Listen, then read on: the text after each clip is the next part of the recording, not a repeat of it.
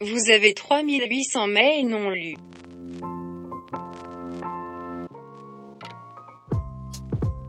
Bonjour à toutes et à tous.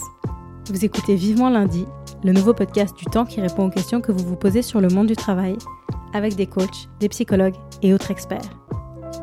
En télétravail, dans un espace de coworking, dans un bureau, sur le terrain, peu importe où nous travaillons. Notre métier occupe une grande partie de notre temps, mais aussi, bien souvent, de notre esprit. Je suis Julie Gunman et pour plonger dans le quotidien de votre travail le mieux possible, j'ai décidé de partir de situations fictives, mais proches de celles que vous pouvez vivre. Aujourd'hui, vous êtes tout le monde. Cadre, employé ou indépendant. Informaticienne, enseignant, avocate ou photographe. Et comme tout le monde ou presque, vous en souffrez au travail. Juste un peu, beaucoup, voire trop. Je parle bien sûr du stress et de ce sentiment d'être submergé et de ne plus savoir par quoi commencer. Alors vous vous demandez, comment mieux gérer mon stress au travail? C'est ce à quoi nous allons tenter de répondre dans l'épisode d'aujourd'hui avec Mathieu Golano. Il est psychologue du travail à la clinique du travail à Morges.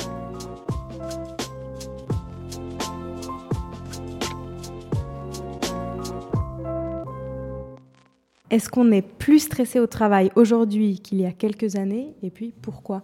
Il y a une enquête qui nous indique que 3 personnes actives sur 10 ressentent très souvent du stress dans le travail et sont dans une situation où ils ont l'impression d'avoir plus de contraintes que de possibilités à disposition pour y faire face.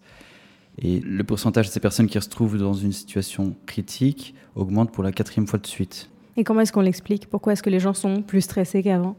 À mon avis, chaque stress s'adapte un petit peu à chaque période.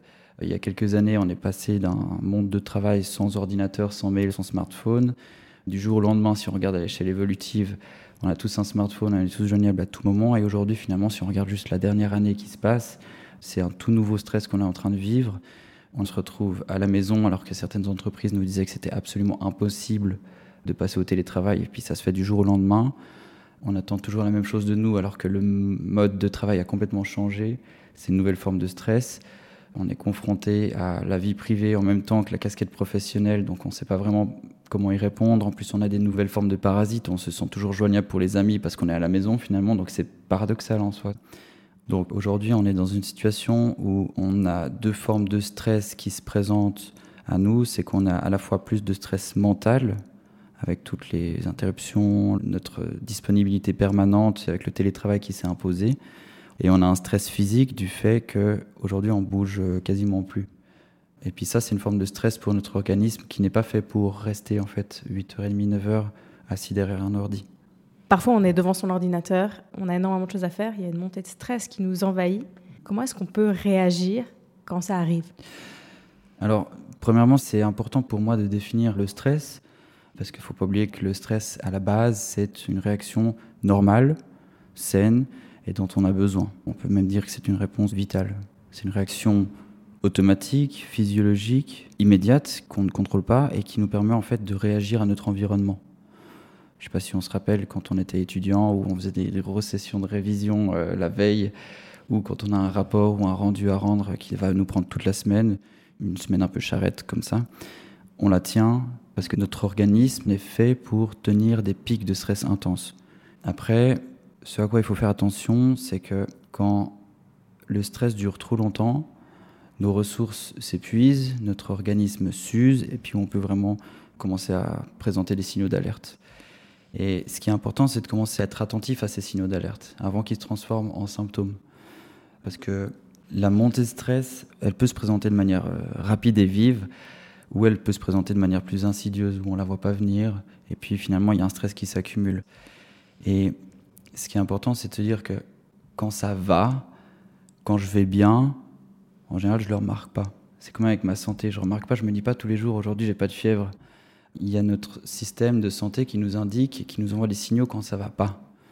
Voilà, si on imagine un tableau de bord, quand on est au volant, on doit toujours faire attention à voir s'il y a des signaux qui s'allument pas, par exemple l'essence, ou s'il y a des signaux qui s'éteignent, par exemple les phares. Donc la première chose à faire, c'est d'apprendre à voir ces signaux et idéalement, derrière, ce serait d'en faire quelque chose. Et qu'est-ce qu'on peut faire pour gérer le stress quand on se sent submergé? Il faut favoriser la récupération. Donc, quand on parle de récupération, on pense tout de suite aux vacances ou au week-end, mais il y a des bulles de récupération qu'on peut mettre en place tout au long de notre journée, même au travail. Donc, qu'est-ce qui peut être fait en cas de montée de stress en direct au travail? Est-ce que je peux bouger un coup, me lever, aller chercher un truc à l'imprimante, à la cafétéria, voir quelqu'un, respirer? Peut-être qu'on ne se rend pas compte, mais on est en train de faire de la surrespiration. On a oublié de respirer depuis 8 heures le matin alors que c'est bientôt midi. Donc prendre des grandes bouffées d'air aide beaucoup. Et je peux aussi activer tout ce qui me fait du bien, tout ce qui me donne de l'énergie, tout ce qui me ressource. Si moi j'aime bidouiller un petit peu des choses sur Excel, je peux euh, me vider le cerveau en faisant un peu mes statistiques sur Excel pendant 30 minutes. Donc ça reste du travail que je fais.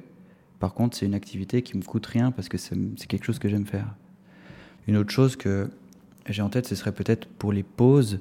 Premièrement, quand on a une montée de stress, les pauses, c'est une des premières choses qui commence à passer la trappe, donc on les prend plus, ou alors on se rend compte qu'on les prend de manière habituelle, c'est-à-dire on va prendre la pause à 10h, à midi, à 15h peut-être, et euh, on ne se pose pas la question de ce dont j'ai besoin en démarrant ma pause.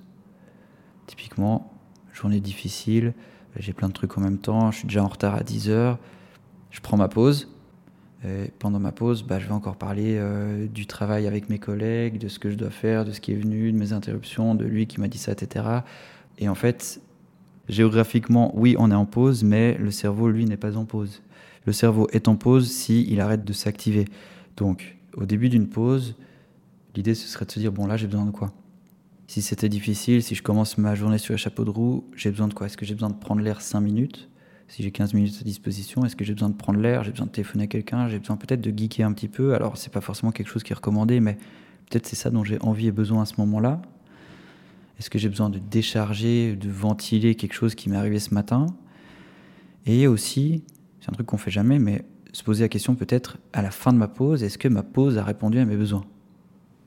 Et là, euh, si on se dit non, en fait, je suis encore euh, activé ou c'est pas ok, je peux toujours demander de l'aide. Ça faut pas oublier que ce soit à des collègues, euh, je peux sortir 5 minutes, téléphoner à quelqu'un peut-être dans le privé, je peux demander de l'aide aussi à mon chef si je m'entends bien avec lui ou avec elle. Je pars du principe que plus on nomme ce qui nous arrive, plus ça donne des outils et des pistes aux autres pour nous aider ou nous accompagner. Parfois, on stresse sans avoir une véritable raison de le faire. On n'a pas tant de travail que ça, on se fait une montagne de peu de choses. Comment savoir si c'est un stress légitime qu'on ressent ou si c'est une pression qu'on se met tout seul? Alors, en soi, je ne sais pas si c'est véritablement sans raison qu'on stresse. Je me dis qu'il y a souvent ou toujours quelque chose, pas forcément identifiable ou conscientisé, mais qui nous travaille quelque part et puis qui nous stresse. Donc là, ce que je pourrais imaginer comme conseil, ce serait peut-être de faire un, une auto-réflexion ou un scan un petit peu de, soi en se disant, bon, il se passe quoi en moi là? Pourquoi je stresse? Et puis, plutôt que de répondre à cette question générale, on va essayer de la couper en trois. On peut se dire, il se passe quoi dans ma tête, avec mes pensées? Puis là, on est en train de lister, par exemple, tout ce qui me traverse. Ah, j'y arriverai pas, je suis fatigué, j'en peux plus, c'est trop court, ou je suis nul, ou j'y arrive plus. Ensuite, on peut se poser la question, ok, il se passe quoi dans mon cœur, dans mes tripes, dans mes émotions? Puis on essaye de, mettre des mots un peu sur ce qui se passe, plutôt que de se dire il y a un gros nuage au-dessus de moi. On se dit bah là je sens quand même de la colère, je me sens en rage, ça m'énerve qu'il me demande de faire ça dans ces délais, il sait très bien que c'est pas possible. Ou alors je sens peut-être de la tristesse ou bien de la peur. Euh, il y a des émotions qui sont souvent présentes en nous, dans mes tripes, dans mon cœur. Et enfin, troisièmement, qu'est-ce qui se passe dans mon corps? Là, on oublie souvent le corps. Euh, et on va se rendre compte ici que le corps a vraiment énormément d'importance. Euh, est-ce que je suis tendu? Est-ce que je suis crispé? J'ai les mains moites? Je respire plus? Est-ce que je bouge plus? Est-ce que j'ai envie de, de m'étirer les épaules un petit peu? Donc, faire ce petit scan, il se passe quoi en moi, dans ma tête, dans mon cœur, dans mon corps? Autrement dit, dans mes pensées, dans mes sensations, dans mes émotions? Ça, ça peut être aidant. Et souvent, on peut se dire qu'il y a un besoin qui est caché derrière. Donc, l'idée, ce serait d'identifier le besoin qui est caché, par exemple, derrière mon émotion, ou derrière mes pensées, ou derrière ma sensation. Est-ce que j'ai, par exemple, besoin de détente? Est-ce que j'ai besoin de valorisation? Est-ce que j'ai besoin de reconnaissance? Est-ce que j'ai besoin de, repos, d'échange? Est-ce que j'ai besoin de lien? Et j'invite les personnes peut-être à être fines dans les besoins qu'ils identifient, parce que spontanément, quand on demande à une personne, ouais, mais tu as besoin de quoi dans ta situation? On se rend compte qu'on n'est pas forcément bon pour identifier nos besoins. On se dit, bon, bah, j'ai besoin de dormir, j'ai besoin de vacances, mais on va pas forcément plus loin, alors qu'en fait, on peut être plus fin. Alors, comment savoir si mon stress est légitime ou si c'est une pression qu'on se met à soi-même? Euh, Souvent, on s'impose nous-mêmes un niveau de qualité hyper élevé. Euh, on reçoit une tâche, par exemple, fais-moi ce rapport pour demain ou pour vendredi. C'est vraiment euh, glissé entre deux phrases, entre deux portes. C'est vraiment la seule info qu'on reçoit. On ne sait pas quel est le niveau de qualité qu'on attendait de moi. Ça se trouve, on attendait une page, une demi-page, trois bullet points, trois lignes, on ne sait pas. Et moi, je m'impose peut-être un niveau de qualité trop élevé. Je veux faire un rapport nickel euh, de 10 pages, avec tous les détails, les renvois, les références, etc. Et donc là, quelque part, moi, je me mets une forme de pression tout seul. Euh, donc c'est quelque chose qui est important à définir avec la personne qui me donne la tâche, sachant qu'il faut être conscient qu'il y a certaines tâches qui ne peuvent pas être négligées et qui doivent être faites à 100%. Exemple, euh, le médecin ou la personne qui stérilise ses, aiguilles, on a envie qu'il le fasse euh, plutôt bien parce que ça peut être risqué. Et il y a à l'inverse aussi parfois des tâches qu'on nous demande qui ne requièrent pas un niveau de qualité parfait, mais moi je vais m'autoriser à aller beaucoup plus loin parce que c'est quelque chose que j'adore faire et puis ça va me donner de l'énergie en faisant ça. Ce sera ma tâche un peu coup de cœur, on me demande pas d'en faire autant, mais moi je vais aller jusqu'au bout parce que ça me fait du bien. Et comment est-ce qu'on peut prioriser ces tâches? Par quoi est-ce qu'il faut commencer? Le plus difficile, le plus facile? Ce qu'on remarque aujourd'hui, c'est qu'il y a tout qui est important, il y a tout qui est urgent. On fait plus la différence entre l'important et l'urgent. Donc quand on est sous l'eau, quand on sait plus par où commencer, un conseil ce serait peut-être de lister tout ce que je dois faire. De la tâche la plus évidente, urgente, à la petite tâche que je procrastine depuis trois semaines, je liste tout. Je dois répondre à cette personne, je dois envoyer ce mail, je dois envoyer ce contrat, je dois faire cet entretien, je dois euh, voir cette personne, je dois euh, soutenir euh, ce collègue, etc. Je liste tout sur une feuille, sur un ordi, ou bien on peut même prendre, pourquoi pas, un post-it pour chaque tâche. Et puis après, chaque post-it, on le place dans la grille. Et puis quand on se pose la question, est-ce que c'est important mon conseil, ce serait de se dire, est-ce que c'est important que ce soit moi qui fasse cette tâche? Parce qu'on est plusieurs au bureau, on a plusieurs responsabilités, on a plusieurs casquettes, plusieurs professionnels autour de nous. Et cette tâche-là, est-ce que c'est important que ce soit moi? Par exemple, il y a un exercice, une matrice qui existe, qui est assez connue, s'appelle la matrice d'Eisenhower. Euh, on prend une tâche et puis en fait on la décline, on l'analyse, on la décortique un petit peu, on se pose la question, est-ce que cette tâche, elle est urgente? Et est-ce que c'est important que ce soit moi qui la fasse? Si la réponse est oui, bah là c'est simple, je la fais. Si c'est urgent et c'est pas important que ce soit moi, c'est une tâche qui doit être déléguée ou qui doit être faite euh, par quelqu'un d'autre. Si c'est important que ce soit moi, par exemple pour des histoires de validation ou autre, parce que j'ai la légitimité pour, mais par contre c'est pas urgent, bah, c'est une tâche que je dois planifier. Je la ferai demain ou euh, je la ferai après-demain ou la semaine prochaine. Et si une tâche n'est pas urgente et c'est pas important que ce soit moi qui la fasse, c'est une tâche qu'on doit laisser de côté, qu'on doit abandonner, qu'on doit ne pas faire ou bien qu'on doit simplement à nouveau déléguer. Donc réapprendre peut-être à différencier l'urgent de l'important. Si on a de la peine à le faire et si on est coincé, on peut toujours expliquer notre situation. Je peux par exemple dire à mon chef, bah voilà, moi je suis un peu mal pris parce que je dois faire ça, c'est urgent, je dois le rendre ce soir ou demain. Et là, il y a ça qui tombe ou il y a ce téléphone qui vient d'arriver et du coup, je sais plus ce que je dois faire en premier. Et du coup, c'est lui ou elle qui va me dire bon, alors là, vraiment, la priorité, c'est ça. Donc, après, on part là-dedans, puis quelque part, on se sent rassuré aussi, parce que s'il se passe quoi que ce soit, c'est pas nous qui avons pris ce choix ou cette décision, c'est quelque chose qui vient du chef. Et quand on est cadre responsable d'une équipe, comment aider à diminuer le stress de, de ses collaborateurs? Premièrement, ce serait de se rendre compte que chaque collaborateur n'est pas stressé de la même manière. Et puis, plus on va chercher des infos, plus on a des outils pour les accompagner. Donc, moi, ce que j'invite à faire, ce serait des points de situation pendant les périodes de stress, pendant les périodes de rush, juste des points de situation. On ne parle pas forcément d'entretien formel de deux heures avec un bloc-notes. Point de situation, ça peut être fait au café, euh, ça peut être fait entre deux portes. Quoi de neuf? Comment ça se passe? Est-ce que tu as besoin de quelque chose? Est-ce que je peux faire quelque chose pour te soulager? Ou alors, comment ça s'est passé le rendu que tu as eu la semaine dernière? Et puis, euh, surtout, juste poser la question de quoi as-tu besoin? C'est une question tellement évidente qu'on oublie un petit peu. Et puis, les personnes ont de la peine peut-être à l'exprimer de manière spontanée, donc allons chercher ça. De quoi as-tu besoin? Mon conseil, évidemment, qui va pas forcément de soi pour tout le monde, ce serait de reconnaître qu'on est dans une situation de pic, de rush, de coup de collier, donc reconnaître l'effort accompli, reconnaître que c'est difficile, qu'on est tous dedans, puis qu'il y aura une période de récupération. On va pas faire des promesses, mais juste reconnaître l'effort accompli. On a parfois peur de dire son stress, de peur d'être décrédibilisé d'une certaine manière. Comment est-ce qu'on peut dépasser ça? C'est une très bonne question. D'ailleurs, ça me fait toujours sourire parce que quand on euh, imagine des situations d'entretien d'embauche, on se présente toujours comme étant une personne, non, je ne demande pas d'aide, euh, je, suis autonome, euh, je suis responsable, je sais bien gérer les situations stressantes, etc. Donc, tous ces points-là sont présentés comme des forces en entretien d'embauche, puis on est super content d'engager ces personnes-là, alors que finalement, si on regarde le profil type du candidat au burn-out, c'est vraiment celui qui ne demande pas d'aide, qui a un profil fort, qui a des exigences élevées, qui est peut-être perfectionniste et qui, fonce en fait, qui est hyper engagé. Donc en soi, c'est des qualités, mais si on va trop loin dans ces qualités, ça devient un peu glissant et c'est pas ok. Donc demander de l'aide, après on peut se dire non mais du coup je m'expose parce que je vais être vu peut-être comme le collègue ou le collaborateur le moins efficace, mais est-ce que c'est un risque réel ou est-ce que c'est un risque que je m'impose tout seul? Euh, Moi, j'invite toujours les personnes à avoir en tête leur priorité numéro une, c'est-à-dire leur santé. Quelle est la priorité entre aggraver ou péjorer ma situation de santé en tirant sur la corde ou que quelqu'un ait une image de moi ou autre? Je préfère me préserver, demander de l'aide, activer les ressources, d'autant plus que ce sont des personnes qui nous disent n'hésitez pas à demander de l'aide si besoin on n'a pas forcément en télétravail les, les ressources que vous mentionnez avant, euh, aller voir un collègue, aller se promener, bouger. -hmm. Qu'est-ce qu'on peut faire pour gérer le stress en télétravail en particulier? La chose sur laquelle je reviens souvent, voire toujours en entretien, j'explique aux personnes vraiment les cinq piliers à préserver en situation de stress au travail. Merci, je sens que je suis en train de m'épuiser. Et ces cinq piliers-là euh, sont pour la plupart gratuits et faciles à mettre en place et en soi on les connaît déjà c'est préserver en priorité numéro une mon sommeil. La façon dont je dors, la façon dont je mange, la façon dont je bouge, préserver mes liens sociaux et mes ressources.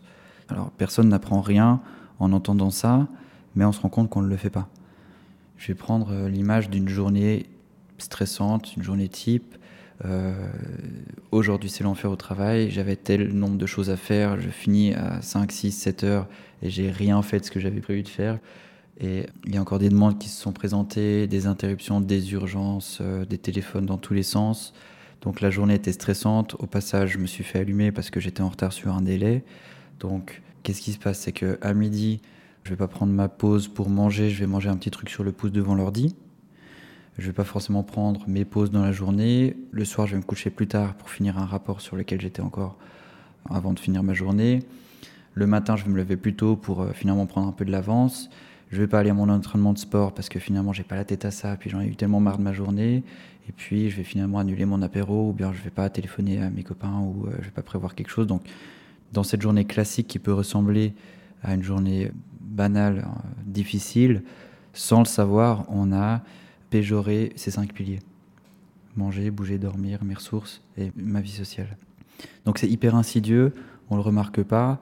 En plus, le stress qu'on accumule dans notre journée, on le décharge pas forcément, ou alors il s'accumule et puis après il se décharge de manière, euh, c'est un peu comme la cocotte minute, elle s'ouvre d'un coup, puis après c'est celui qui est là ou celle qui est là qui s'en prend plein la figure et qui a rien demandé à personne. Donc est-ce que j'arrive à préserver mes cinq piliers? Est-ce que j'arrive à décharger aussi mon stress au quotidien sans attendre que la cocotte soit pleine quoi? Et quand on est très stressé au travail, qu'est-ce qu'il faudrait surtout pas faire? Se dire mais non, ça va encore se dire c'est bon, j'ai pas besoin d'aide, euh, ça va le faire, euh, de continuer, de pas écouter nos signaux d'alerte. Souvent ils se présentent, on les voit peu, euh, j'ai une nuit difficile mais bon c'est ok, j'ai un peu moins de concentration que d'habitude, c'est ok, ou alors je prends plus de temps pour faire cette tâche par rapport à d'habitude, c'est ok. L'idée ce serait vraiment d'être attentif à ces signaux d'alerte.